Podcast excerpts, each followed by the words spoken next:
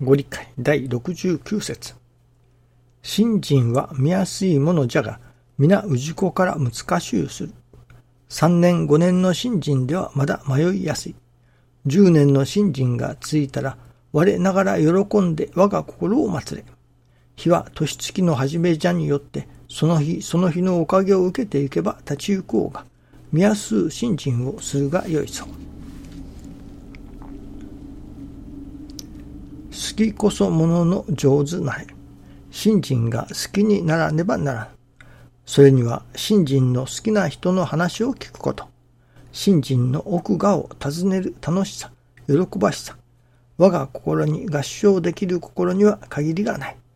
信心の節目節目を大切に、節から芽が出る枝が出る。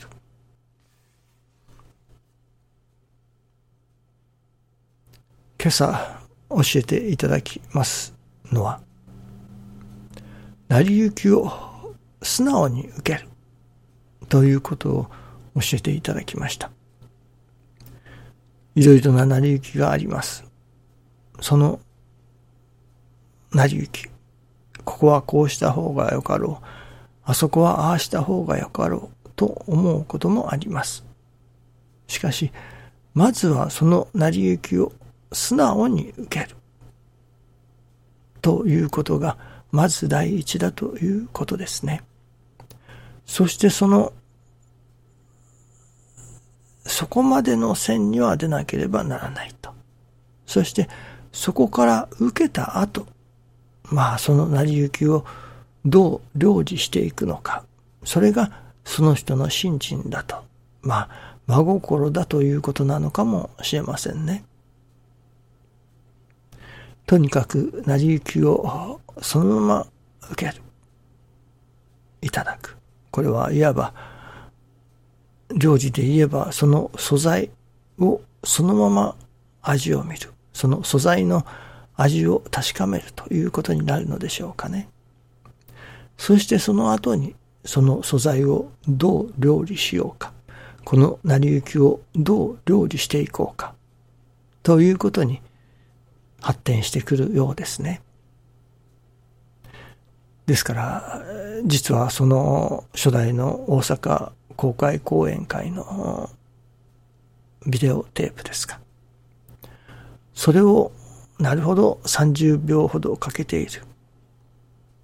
それは、まあ、当時としては物理的にテープの長さがそうだったから仕方ないことだというのか、それが成り行きだったわけですから。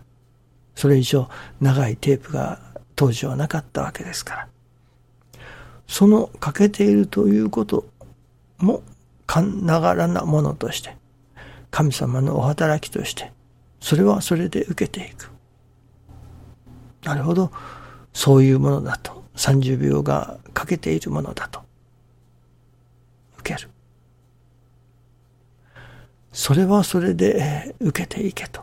ですから、もし、そこで欠けていても、それが成り行きだから、それが神様の働きとして、そのままにしておこうと。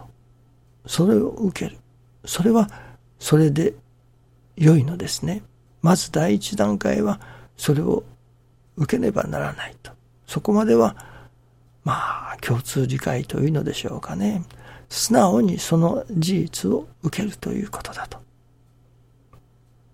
それでそのままにしておくというのも一つの方法ではあるわけですね。しかし、ここからが氏子の心の見せどころというのでしょうかね。そういうことを感じさせていただくのですね。師匠がその欠けている部分を継ぎ足しなさいと。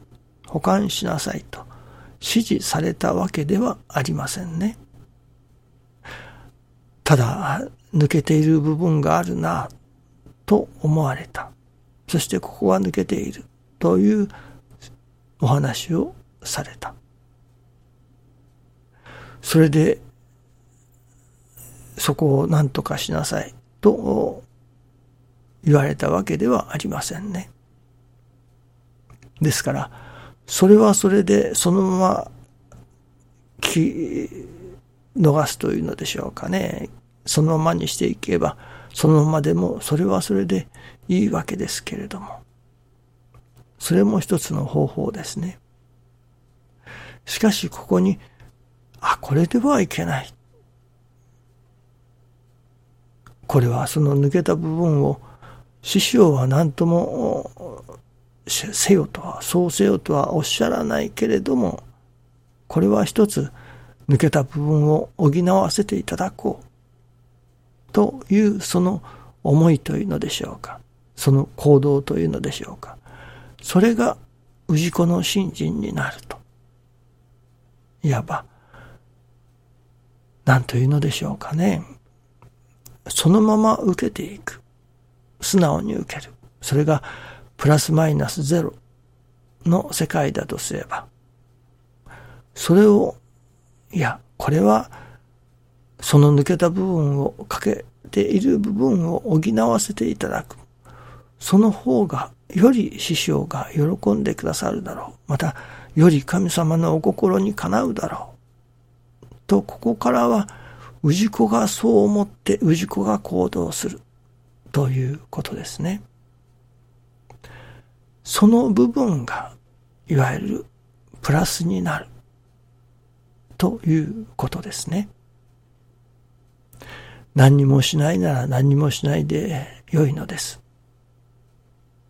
それはまたそれで良いのですけれども、その部分をより良い、より師匠が喜んでくださる。であろうと思うことをまあ、積極的というのか、させていただく。ある意味、忖度というところかもしれませんね。政治家で、政治家の間での忖度はあまりいい意味ではありませんけれども、こういう神様に喜んでいただく、師匠に喜んでいただくために忖度をする。これは必要なようですね。そしてその部分がその人の信心であったり、その人の真心として神様が認めてくださる。ということになるようですね。しかし、まずはその成り行きを素直にそうとしていただきなさいと。まあ、味わいなさいということですね。そしてその素材の味わいを噛み締めた後に、その素材をどう料理するか、どう料理した方がより美味しくなるか、より神様に、師匠に喜んでいただけることになるのか、というそこが、いわば、弟子の信心の見せ所と、真心の使いどころということになるのかもしれませんね。どうぞ。よろしくお願いいたします。ありがとうございます。